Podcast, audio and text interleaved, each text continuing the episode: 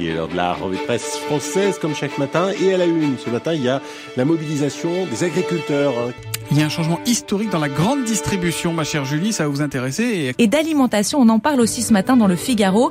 Mais là, pas de lapin, non, euh, c'est de poulet dont il est question. Today's story, Neil, is about a food that a lot of people around the world eat for breakfast.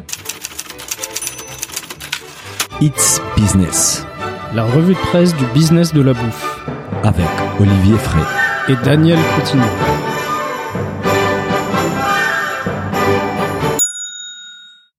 Bonjour à toutes et à tous, bienvenue dans ce nouvel épisode de It's Business, la revue de presse du business de la bouffe. Je suis comme d'habitude avec Olivier Fray qui a déjà commencé à stocker des pâtes à la maison. Bonjour Olivier. Salut Daniel, bonjour à tous. Il faut commencer à stocker Ah, vu les, prix du blé. hein. Ah ouais, c'est pas gagné hein. Bah Olivier, aujourd'hui, on va revenir encore sur la guerre en Ukraine malheureusement et l'impact sur les prix du blé. On va parler aussi du changement climatique et du futur de l'agriculture. On parle également des stratégies des Français pour combattre l'inflation, d'une Unilever qui veut proposer des produits des meilleures qualités et d'une nouvelle protéine faite à partir des lairs. Figure-toi, Voilà. hein, on va le voir là. Science-fiction. hein, ça. Ça commence. On commence par les tristes sujets d'actualité avec quelques articles. hein. C'était sur les échos. Afrique du Nord s'inquiète de la flambée des prix du blé. C'était sur les Figaro aussi. Guerre en Ukraine. L'envolée du cours du blé inquiète le monde. Et la tribune, l'Ukraine limite les exportations des plusieurs produits agricoles. Blé, avoine, volaille, œufs.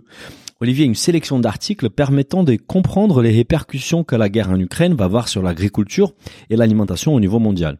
Oui, j'ai décidé de, de faire un peu un condensé hein, parce qu'on Oui, entend beaucoup de choses. euh, donc ces, ces, ces trois articles-là se, se complètent plutôt bien et, et en fait, ce qui se passe, c'est qu'actuellement, euh, il faut il faut voir qu'il y a quasiment aucun bateau qui navigue sur la sur la mer Noire, Mer hein, for- oui, forcément. Hein. Et, et du coup, les exportations de blé à la fois ukrainiennes et russes, elles sont au point mort dans cette zone. Mhm. Mais par contre, ce qu'il faut voir aussi derrière, c'est que la Russie et l'Ukraine, à eux deux, les deux pays représentent environ 30% des exportations mondiales de blé. Oui, on avait évoqué cela la Donc, semaine dernière. Ça fait quand même un, un tiers du blé énorme. produit dans la planète, quoi. Un, un tiers du blé exporté. Exporté, mais produit, Mais- ça doit produit, être... Ah non, parce qu'il y a La, beaucoup la de Chine, en- consommation la, la Chine et l'Inde produisent Pardon. beaucoup, mais n'exportent pas. C'est vrai. Mais, mais en tout cas, ça veut dire que tout- tous ces bateaux-là qui, qui ne sont pas sur l'eau, ça veut dire que le, le blé ne- n'est pas transporté. pas circuler, quoi. Voilà. Donc euh, la Russie, c'est le premier exportateur mondial. Hein, euh, Mhm. Il faut juste avoir en tête que les exports de blé de la Russie correspondent à peu près à ce qu'on récolte euh, chaque année en France. Hein. D'accord. Tu vois, ils exportent à peu près 35 millions. euh, nous, on récolte 35 millions de tonnes. euh, donc tu, tu vois un peu. La France, elle importe du blé ou elle est suffisante en blé? Elle importe un petit peu? Un tout petit peu, mais on, Ouais. on exporte quand même pas mal de blé, nous. Hein. On fait partie des, des gros pays exportateurs aussi. Et l'Ukraine, lui, c'est le quatrième pays exportateur au monde. Mhm. Et en fait, ce qui se passe, c'est que dans le même temps, du coup, comme euh, forcément il y a, euh, on, Bah, on- on s'attend à ce qu'il y ait moins d'offres, moins d'offres sur le marché avec une clair. demande qui, qui n'a pas diminué. Bah, la loi euh, de l'offre et de la demande fait que les, les prix du blé, ils augmentent fortement. Hein. On, on a atteint des records. Hein. On, est, on était à 400 euros la tonne en début de semaine. Mais là, on est déjà à 400 et quelques, hein, tu m'avais dit. Là, on, Ouais. on- je crois qu'on on a, on a quasiment passé les, les 400. Donc, euh, il, il faut juste se, se rendre euh, compte qu'il y a, il y a quelques mois, on était euh, à moins de 200 euros la tonne. oui, on vois. rappelle que les cours du blé étaient à 120 euros la tonne avant les Covid. Voilà, donc x 3 en, en quelques années. Hein, donc, euh, Ouais. c'est- c'est quand même énorme. Et, et c'est surtout depuis les débuts de la guerre où ça a pris encore une accélération plus rapide. Ah, ouais, de toute façon, c'est avec l'essence, c'est pareil. C'est Tout à fait. tout ça, tout, tout, tout le monde s'inquiète et effectivement, en fait, ce qui se passe, c'est que dans le même temps, euh, il y a la Chine qui est le premier producteur mondial de blé. Mhm. qui vient d'annoncer que le pays prévoit la pire récolte de son histoire euh, Ah. pour cette année. Ça arrange pas les choses. Donc ça. va pas arranger les choses. Ça veut dire que la Chine va faire. Euh, Elle sera obligée d'importer. Non, elle est. si, elle si, ex- ils vont être obligés d'importer. Ah ouais. Ils, ils- Euh, ils exportent pas du tout la Bon Chine. après eux ils vont exporter, ils vont importer des Russes parce que là ils, coup ils vont importer de Russie, évidemment. Mais en tout cas, ça va pas arranger les choses sur les Non. marchés mondiaux. hein. on est d'accord. Et, et l'Ukraine, de son côté, elle a décidé de limiter ses exportations. Bah oui. Hein, forcément, hein, Bah, ils cherchent à sécuriser un peu euh, l'alimentation de, de ceux qui sont restés euh, dans le pays. Hein. C'est normal, hein, selon un décret en fait publié dimanche, il faut désormais une licence décernée par les autorités pour exporter les blés, la viande des volailles, les œufs, l'huile des tournesols. Et c'est ce que tu dis, c'est stratégique, c'est d'une importance stratégique énorme pour l'Ukraine de protéger son stock d'alimentation en ces moments très difficiles pour le pays. Ouais, et en plus, il y a, y a- dans d'autres pays, il y a des quotas qui ont été introduits. Hein. euh, c'est la Hongrie et la Moldavie qui ont décidé de stopper les exportations. Ah ouais. L'Argentine et la Bulgarie, euh, eux, ils ont indiqué vouloir contrôler les prix et endiguer euh, l'inflation en fait sur leur marché intérieur. Donc, on D'accord. voit qu'il y a quelques pays qui, qui sont exportateurs d'habitude, qui commencent à refermer un peu les vannes. Bien sûr. Donc, euh, c'est, ça risque d'être compliqué pour Ouais. les pays qui dépendent justement des Bah, importations c'est de ça, blé. c'est c'est- c'est surtout eux qui vont souffrir. En fait, c'est ces pays très dépendants de l'importation pour nourrir leur, leur population. Mais, mais c'est qui ces pays? Est-ce que tu pourrais nous en parler un petit peu? Alors, il y a, euh, y a déjà euh, plusieurs pays d'Afrique du Nord hein, qui, Ah, qui hein. sont des, des gros importateurs de, de blé. Hein. Ils Ah. font beaucoup de pain hein, dans ces pays-là. Et si vous vous rappelez, il y a quelques années, les émeutes, euh, les émeutes de la faim avaient commencé justement parce que le prix du blé avait augmenté. Tout à fait. on Hein, donc là, on est dans, dans des proportions euh, qui commencent à ressembler euh, euh, fortement à ce qui s'était passé euh, Mhm. à l'époque. Mhm. Et donc ces pays-là, ils, ils importent quand même des grosses quantités, notamment depuis l'Ukraine et la Russie. Ah. Voilà. Donc c'est euh, c'est un peu compliqué en ce moment. Et comme l'explique l'article, pour le moment, le risque de rupture de stock dans ces pays, il est modéré. Il hein. faut savoir que chaque pays, il a des réserves stratégiques de blé parce que le blé Bien se sûr. conserve bien. Bien sûr. Euh, par contre, euh, là où ces pays vont commencer à s'inquiéter, c'est pour l'hiver prochain. hein. Mhm. Et ils commencent déjà euh, à s'inquiéter en fait de l'envolée des prix et, et des records euh, de, de ces jours Hmm. derniers sur les marchés mondiaux. Moi, j'étais très intéressé. Bah, l'article, il commence, il donne quand même quelques exemples. Les articles donnent quelques exemples, notamment l'Égypte, en fait. L'Égypte, ça, ça dépend énormément de l'importation. À l'Égypte, c'est environ 13 millions de tonnes de blé importées par an, Waouh. donc c'est pas rien. Non. Et, et l'Égypte, c'est tout simplement le premier importateur mondial de blé. Les premiers importateurs. Le premier importateur. Ouais. Ok. Bah, faut, Ça a- représente quoi, en fait Il y a quand même beaucoup d'habitants en Égypte. Hein. Oui, mais ça représente quoi, le, le, le- la- l'importation En de- fait, le, pays, grosso modo, il dépend à plus de 60% de l'étranger pour sa ah consommation de blé. ouais, c'est énorme. Donc il, il y en a un peu euh, qui est qui est produit localement, mais ça suffit pas du Ouais, tout à, se voit, ouais. à fabriquer la farine pour faire le pain. hein. Mhm. Et, et les importations de blé de l'Égypte, elles proviennent pour 30% de l'Ukraine et pour 50% de la Russie. D'accord, donc 80% des importations vois de l'Égypte viennent de, voilà. de la zone euh, concernée.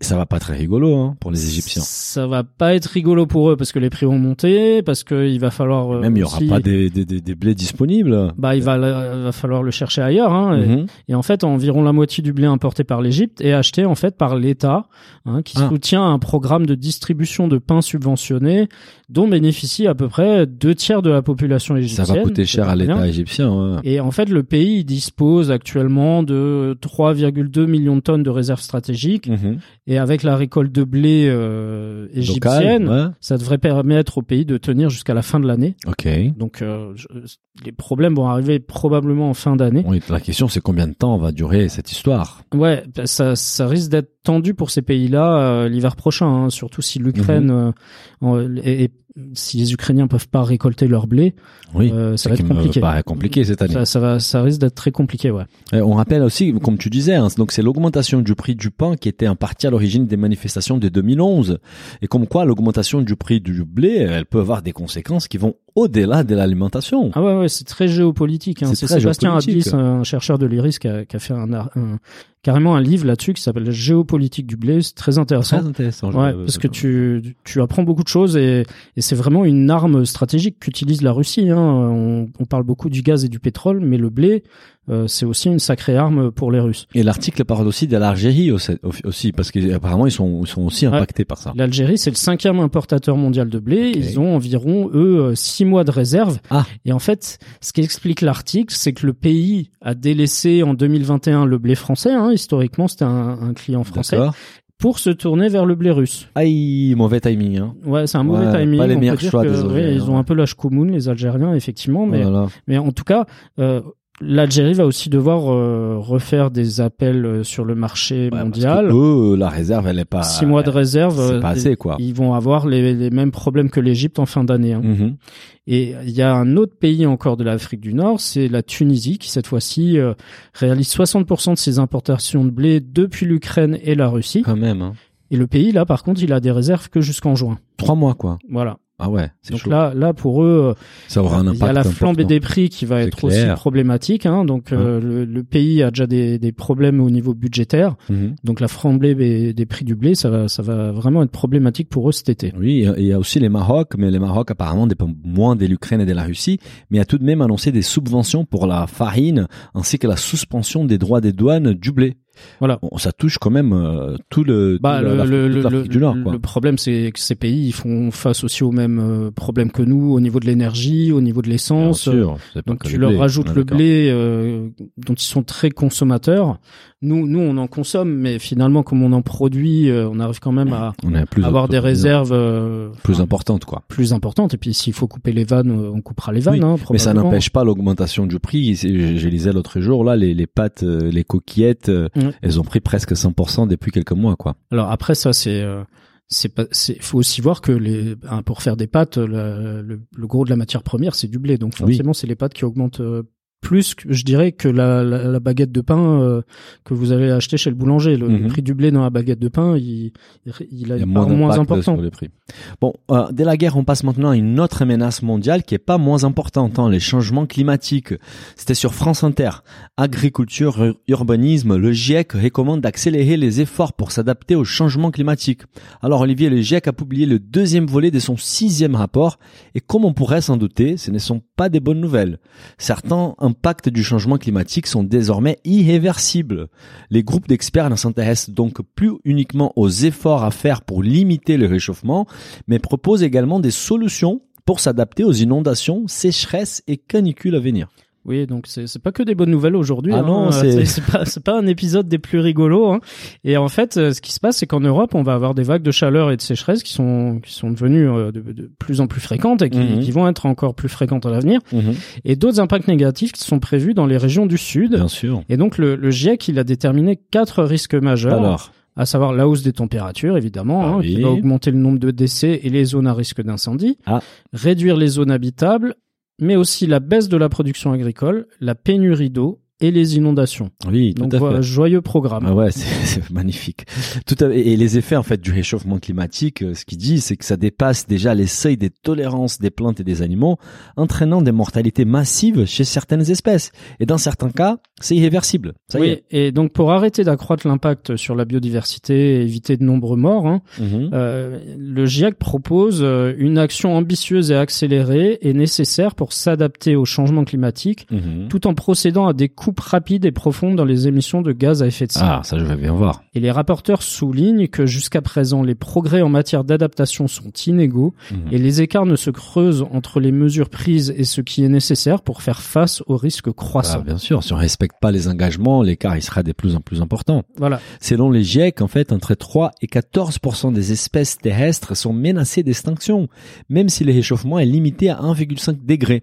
Et même dans un monde à faible émission des gaz à effet de serre, c'est-à-dire inférieur à 1,5, d'ici 2100, 8% des terres agricoles actuellement deviendront climatiquement inadaptées et les pêcheurs des régions tropicales d'Afrique devraient perdre entre 3 et 41%.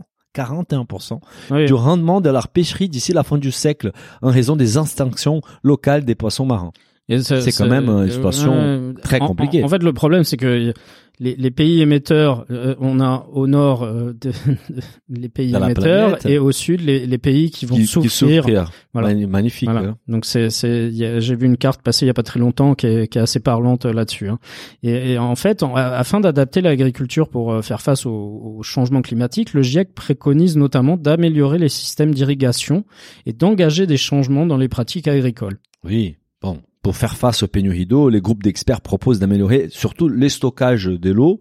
Mm. Ils disent que les agriculteurs peuvent accroître la résilience climatique de leur euh, entreprise en diversifiant leur culture et leur élevage, en plantant des arbres, des arbustes sur les champs pour l'ombrage. Il est aussi question de réfléchir et de développer des dispositifs de réutilisation de l'eau. Parce que l'eau va devenir quelque chose, un Bah, l'eau, actif ça va de être plus en une, plus rare. une ressource rare. hein. Ça, ça commence déjà à l'être. Hein. Oui. Euh, Dans, dans certaines régions, c'est très très compliqué. C'est Hein. clair. Et ils disent aussi que face aux inondations de plus en plus fréquentes, les GIEC recommandent là aussi de créer des systèmes d'alerte plus efficaces. Donc on est déjà dans les alertes.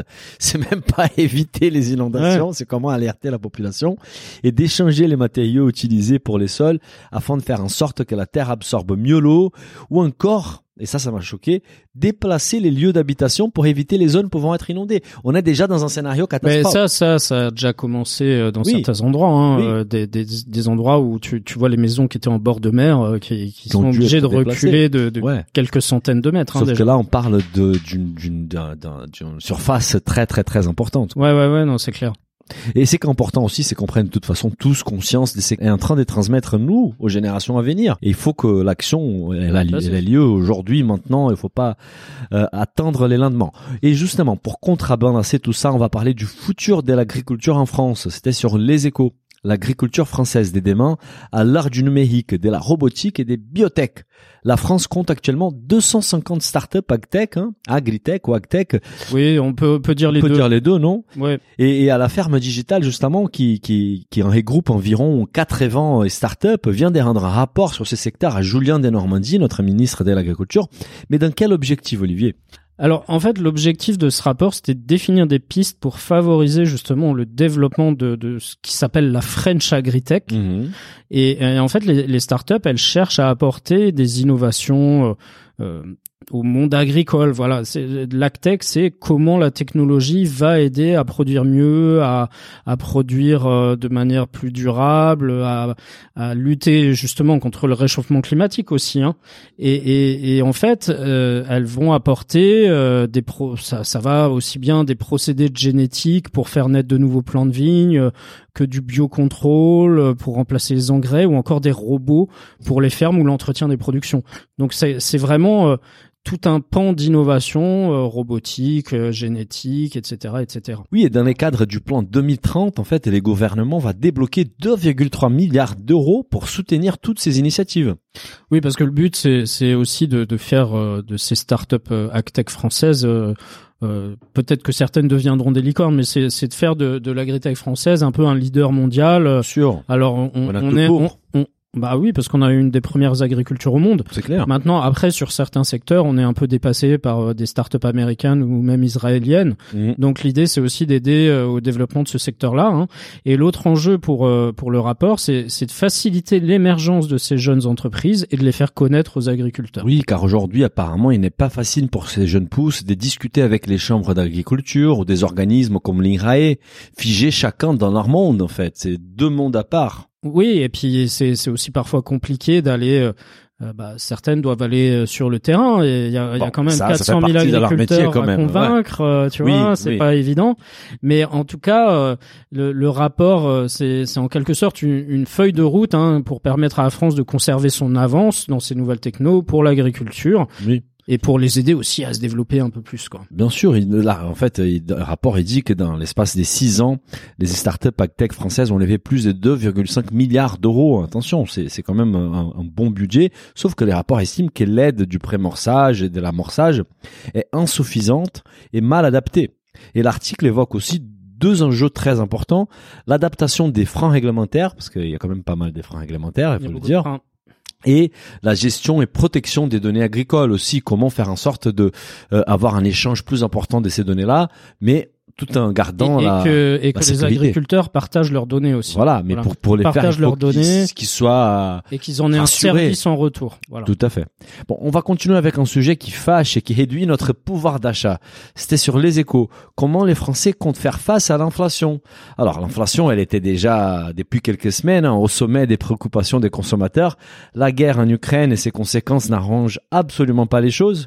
Donc, face à la montée des prix, les Français élaborent déjà leur stratégie. Hein. Ils sont, sont très intelligents, les Français. Alors, Olivier, je suis curieux. Quelles sont ces stratégies-là? Ouais, on a des stratégies de fou, nous. hein. Et euh, en fait, c'est non, c'est une, en- une enquête euh, menée par Kantar World Panel auprès de 13 000 foyers, hein, euh, qui, qui a mis en avant le fait que c'est, comme bien souvent, le poste alimentaire qui devrait subir le plus fort, les, les plus forts arbitrages en fait des, des Français pour lutter contre l'inflation. hein. Mhm. Mais c'est bien connu, hein.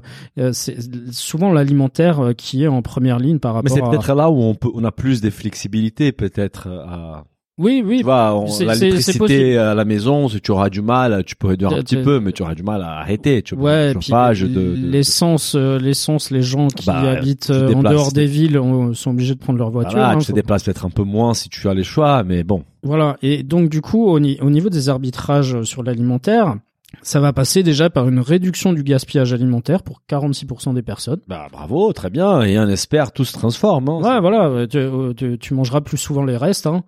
Donc, euh, donc ça, il suffit de se faire des, des tupperwares, euh, de, de faire des Ouais. repas. euh, au lieu de jeter, vous faites un tube et vous mettez au congélo. Et je pense qu'on a, on a, on a, on a pas mal développé ces compétences-là lors du confinement. Hein. On- Ouais, on ça, non, c'est sûr, On devrait c'est faire sûr. ça.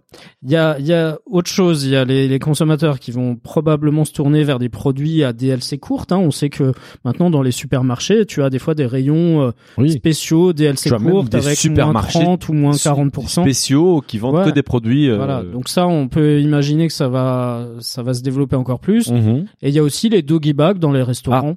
C'est c'est vrai. D'ailleurs, j'étais surpris. Il y a deux semaines, je suis allé euh, avec ma chérie dans un, un restaurant japonais à Paris et on nous a refusé de nous faire un doggy bag. Ah En- bon en 2022, je trouve que c'est- plus possible, quoi. Oui, oui, euh, oui, normalement, ils se, ils doivent être obligés. Il Ouais, il y hein. avait Il une loi qui avait quelque chose qui était passé ouais, mais on hein. nous a refusé. J'ai dit non, pas possible. Mais c'est ok, très Ah bien. bon, bah, ils étaient pas très sympas. Eux. Non, non, non. Et surtout que ça part à la poubelle, donc c'est gaspillé. Quoi. C'est surtout ça qui m'énerve. Pour 38% des personnes interrogées, euh, ça va être acheter des produits en promotion. Bah oui, on a vu que Lidl, et Aldi, ils ont déjà gagné pas mal des parts des marchés en 2021 et vont probablement continuer sur la même tendance en 2022. Hein. Donc euh, la loi Egalim, euh, bon, ça, les Français, euh, ils préfèrent quand même les promotions, hein, c'est bien connu. Bah, Mais mais là, d'autant plus que euh, bah, voilà, l'essence, t'as pas trop le choix. Hein. Là, ça a pris euh, 20 centimes en une semaine. c'est clair. Euh, bon, espérons que les pâtes prennent pas 20 centimes toutes les semaines non plus. Bah, Ils sont 30% à avoir l'intention aussi. Alors là, ça va pas faire plaisir à nos amis restaurateurs. Hein. Mhm. 30% à avoir l'intention de réduire leurs dépenses au restaurant et aussi pour la livraison de repas à domicile. Mais ça se comprend. Hein. C'est vrai que si on a les temps, c'est toujours plus économique de cuisiner plus souvent à la maison. Euh, C'était comme encore une fois lors du confinement. Donc euh, c'est peut-être une façon plus simple. C'est un plaisir qu'on va d'aller au resto. Peut-être on va se priver de ces plaisirs-là ou aller moins souvent. Oui, Mais c'est une façon de dépenser moins d'argent à l'alimentation. c'est c'est évident. C'est évident. Euh, on passe à un sujet plus positif, Olivier. Enfin, des grands groupes euh, qui bougent pour améliorer la qualité de leurs produits. C'était sur Financial Times. Unilever to set new healthy food targets after investors' pressure. Unilever qui va fixer des nouveaux objectifs en matière d'alimentation euh, après la pression des investisseurs. Quels sont les changements annoncés par Unilever, Olivier? Oui, en fait, le, le groupe va publier les scores nutritionnels de, de son portefeuille de produits alimentaires. hein, Ok. C'est quoi qui- on- alors, alors, c'est les glaces Ben Jerry's, les Magnum, Ah, la mayonnaise Hellmann's. Alors, on l'a pas trop chez nous, mais euh, Ouais, ce sont des marques C'est de la globales, mayo, c'est pas léger. Hein. oui. Et les, les bouillons cubes Knorr. euh, Quand même, des grandes marques globales de l'alimentation. Ouais, ouais. Unilever, il fait. euh, il- c'est pas un groupe agroalimentaire à proprement parler. ouais. Parce qu'ils ont quand même un, un autre volet euh, un peu sur les produits d'entretien et tout ça, Oui. mais ils ont quand même une grosse branche agroalimentaire. Oui, c'est des fast moving consumer goods, tout ce qui est des, des grandes distributions Voilà. voilà. Bah, du, du PGC comme ouais. on dit. Ouais, il faut souligner qu'Unilever, en fait, elle est plus grand fabricant des glaces industrielles, évidemment, au monde. Oui, parce qu'en plus de Ben Jerry's et Magnum, ils ont aussi par exemple Grom, euh, qui est Ah, un les glacier euh, qui, Ah. qui a plusieurs euh, plusieurs magasins un peu partout en France. Ouais, hein, maintenant, hein. je vois, je savais pas que ça l'appartenait. Ok, bah, c'est intéressant. Et en fait, Unilever s'engage à évaluer les performances par rapport à six mesures cette fois-ci, parmi lesquelles on a la, la définition britannique euh, qui, qui veut dire riche en graisse, en sucre et en sel, c'est HFSS ou euh, quelque Mhm. chose comme ça, et le Nutri-Score européen. Six mesures. Ça risque de devenir une synaga, cette histoire, non? Après, il y a des On a déjà tellement de labels, des machins, et maintenant ils veulent se, se baser sur six, six mesures. Mais surtout, ce qui est intéressant dans cet article, Olivier, est que cela intervient après que des investisseurs institutionnels aient déposé une résolution d'actionnaires sur la question. Donc c'est une pression des investisseurs. Ouais, comme souvent, hein. les, les investisseurs. Mais il y a, euh, il y a ils- un, un investisseur en Ouais, particulier. ouais, en non, fait. mais on- ça fait plusieurs années que les investisseurs activistes, euh, ils font pression. Hein. C'est une façon intelligente a- de faire a- de l'activisme, en fait. C'est oui, c'est c'est Tu joues c'est- avec les règles du jeu du Voilà, capitalisme. t'achètes quoi. des actions et puis tu, tu et fais tu viens pression après. tu fais la pression. Et, dans ce cas-là, c'est euh, Catherine Ovart, qui est directrice générale de Share Action, Mhm. euh, qui est un groupe d'actionnaires qui a poussé Unilever à effectuer ces changements et a déclaré La transparence promise établit une nouvelle norme pour l'industrie. Nous espérons et attendons que d'autres suivront. Oui, on avait déjà parlé en fait des, share action dans l'épisode 7 des Hits Business, donc ça date, hein, c'est début d'année dernière. Et à l'époque, ils avaient déjà mis la pression sur Tesco pour déposer à l'Assemblée générale une résolution sanitaire pour forcer les distributeurs anglais à vendre des produits plus sains. Ouais. Donc euh, merci Share Action, hein, et ils font. Bah, ils font bouger les choses, hein, ouais, c'est forcément. hein. top. Et c'est Anneke Faber, qui est président de la division alimentaire d'Unilever, qui a déclaré que ces changements allaient établir une nouvelle référence en matière de transparence nutritionnelle dans notre secteur et accélérer notre impact positif sur la santé publique. Bah super, hein, et les objectifs apparemment actuels d'Unilever pour sa division alimentation et rafraîchissement, dont les chiffres d'affaires annuels s'élèvent à 20 milliards d'euros. C'est un gros truc, hein. Ouais, ouais, bah, c'est, pour, euh, pour avoir un ordre d'idée, Danone, c'est 24 milliards. Que Danone, tout, tout, tout Danone. Tout Danone, c'est 24 Donc milliards. ça pèse énormément dans la partie agroalimentaire quand même chez Unilever. Mais de toute façon, ce que je disais, c'est que euh, le- les, les objectifs, donc, c'est les doublements du nombre des produits offrant une nutrition positive d'ici 2025. Je comprends pas, c'est que c'est une nutrition positive. Oh, on va dire un Nutri-Score A ou B, je pense. ouais, hein, après, voilà. bon, Ben Jerry's, Magnum, Hellmann's. Bah, peut-être que Ben Jerry, si t'enlèves le sucre, c'est bon, hein. Ouais. Le sucre et la graisse, c'est bon. Mais Et- c'est bon, mais tu vends plus. Ah bah, ça, c'est, c'est un, c'est un autre souci, mais ce sera un autre souci pour les autres actionnaires que Share Action, ça. c'est clair. Mais, mais en fait, le groupe, il avait envisagé de vendre sa branche alimentation et rafraîchissement pour aider à financer justement une offre ratée de 50 milliards de livres sterling sur la division santé grand Ah, il public. voulait se concentrer sur GSK. la, sur, oui, Voilà, sur les, bah, ménages, bah, sur les Ah oui, produits de Nestlé voyage. là-dedans, euh, il y, a, il y, a, il y a quand même des, des choses. Et après, euh, une réaction négative des actionnaires, Unilever a déclaré qu'il ne cherchait plus à réaliser de fusion-acquisition à grande échelle. D'accord, donc ils sont calmés, quoi. Donc peut-être qu'ils vont effectivement conserver ce portefeuille alimentaire euh, qui, qui voulait un peu euh, revendre pour euh, peut-être améliorer euh, la, la partie nutritionnelle de, de son portefeuille. Écoute, on verra comment ça va se, se finir cette histoire. Mais c'est très intéressant dans tous les cas qu'un acteur de cette taille-là prenne une telle initiative. Et pour finir, Olivier, on va parler d'un nouveau concept. Food Dive, how air protein is making the journey from concept to product. Comment air protein passe du concept au produit. Alors Olivier, c'est quoi cette histoire d'air protein? Ouais, c'est pas une nouvelle chaussure Air Jordan, hein, je vous rassure. En fait, c'est une C'est entreprise. encore une alternative. Ouais. Non, c'est une, c'est une entreprise qui a été créée euh, suite à des recherches menées par la NASA dans les Ah. années 1960. Avec Thierry Marx, non Voilà, Non, ah, euh, peut-être Thierry Marx s'est inspiré aussi de ça. Sur, en fait, c'était des recherches sur la façon de nourrir les astronautes lors de missions spatiales de longue durée. hein. Donc, euh, Ouais, euh, c'est des recherches qui vont peut-être intéresser Elon Musk euh, et compagnie, hein, qui, qui visent Mars. oui. hein. Et selon ces recherches, le dioxyde de carbone pouvait être transformé en une protéine physique par un processus de fermentation exploitant des microbes communs appelés Oh hydrogénotrophes. là là là là là là, c'est pointu cette histoire. Dioxyde de carbone transformé en protéines, fermentation des microbes en fait. C'est c'est finalement c'est quoi? C'est de la protéine des, des microbes, euh, de un mélange, un assemblage des dioxydes Oui, des que j'ai- microbes. j'ai pas tout compris. euh, je, je suis pas scientifique non Bon, plus, je, je veux rassure. goûter cette histoire là. Mais en fait, c'est Lisa Dyson qui est titulaire d'un doctorat en physique qui s'est intéressée à recherches. Ah ouais, il faut avoir un doctorat en physique là. Ouais. Voilà. Moi, j'ai juste un doctorat en économie physique, j'ai pas encore été C'est jusque là. passé d'Olivier. Et, et en fait, elle, elle a, elle a expliqué euh, cette technologie euh, dans un TEDx en 2016. Alors, j'ai pas été voir le TEDx, hein, j'avoue, hein. ouais. mais vous avez le lien dans la newsletter si vous voulez aller voir. Ouais. Et en 2019, elle a créé avec un collègue la première Hermite. Hermite. Là, là, ça fait chaussure de Nike. Voilà. C'est en fait un, er- un ersatz de poulet, hein, tout simplement, qui utilise un processus similaire à, à ce qui est décrit dans les recherches de la NASA. Et suite à cela, ils ont confondé air protéine Ouais. dans la foulée. Bah, hein. On espère que c'est pas que de l'air cette histoire là. Hein. Bah, ça a l'air euh, quand même assez sérieux. Hein. Ça a l'air c'est pas vraiment ouais. de la science-fiction. Hein. Et moi, en voyant le titre de l'article, je me suis dit c'est de la science-fiction, mais en fait Ouais. non. hein. Au cours des deux dernières années, Air Protein, ils ont cherché à perfectionner leurs produits, à améliorer le processus de fabrication. Oui. Ils ont pas trop communiqué dessus parce qu'en plus il y avait le Covid, hein, évidemment. Oui, oui. Et, et je pense qu'ils ont observé euh, des acteurs qui étaient en train euh, quand même de, de se bananer un peu euh, là ces derniers temps. On a vu que le, le cours de l'action de Beyond Meat a fortement shooté. Mm. Il y a, il y a beaucoup d'attentes sur tout ce qui est viande in vitro. On voit pas grand chose sortir. Donc je pense qu'ils ont été un peu attentistes. Hein. Mais en 2021, ils ont quand même bouclé une levée de fonds de 32 millions de dollars. Hein, donc c'est pas rien.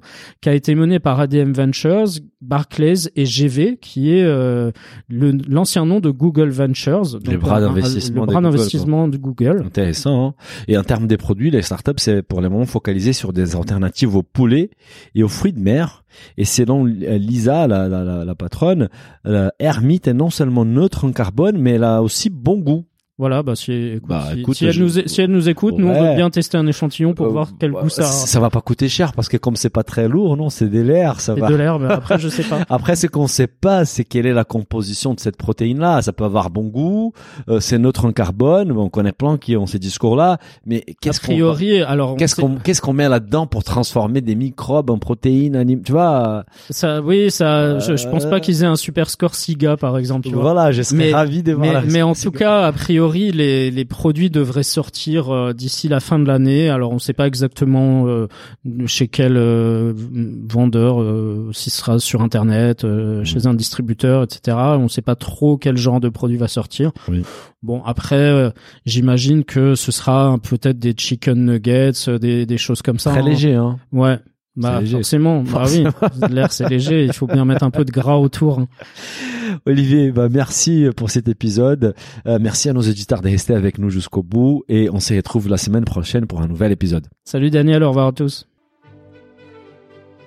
Si le podcast vous a plu, n'hésitez pas à le noter 5 étoiles sur votre appli et à le partager autour de vous. Pour vous abonner à la newsletter, il suffit d'aller sur businessofbouffe ou olivierfray.com et vous abonner dans la rubrique newsletter. Bonne semaine et à bientôt